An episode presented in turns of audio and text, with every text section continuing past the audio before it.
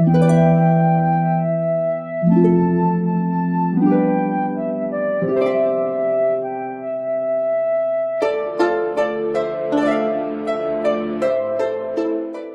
十一，为什么我们有时候把睡觉说成是见周公？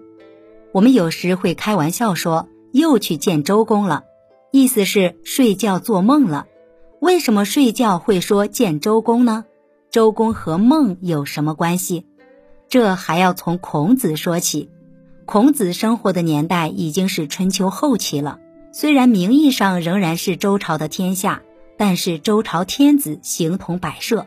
那些诸侯根本不把周天子放在眼里，尤其是先后称霸的几个诸侯王，在相互的征战和兼并中不断扩大自己的势力。高兴了就打着尊王的旗号欺负一下弱小，不高兴的时候甚至会想到取周王而代之。从前西周时代确立的等级分明的国家秩序也严重被打乱，以下犯上、以卑贱尊的现象比比皆是。孔子就生活在这样一个礼崩乐坏的时代。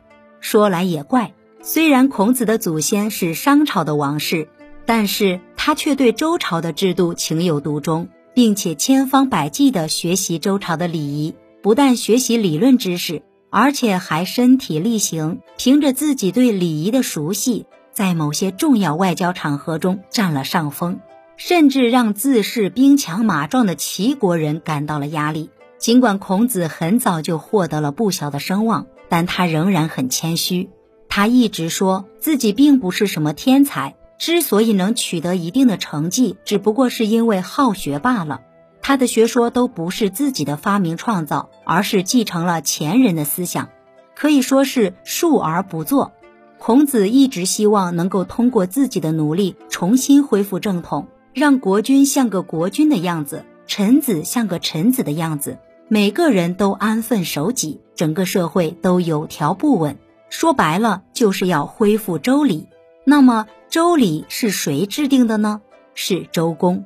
周公姓姬名旦，周公是他的封号。周公是周文王的第四个儿子，周武王的弟弟。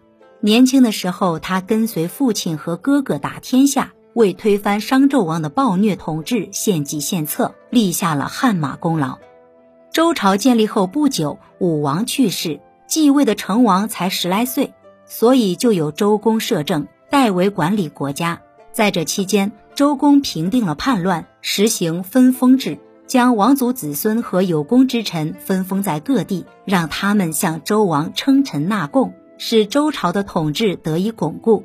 此外，周公还在前人基础上制定了十分完备的规章制度。详细的规定了各种活动应有的仪式规程，使上下尊卑各得其所，各级管理者和老百姓的工作生活有法可依。同时，也为各种活动仪式规定了相应的礼乐形式。等这一切都做好了之后，成王也长大了，于是周公就把权力交还给了他。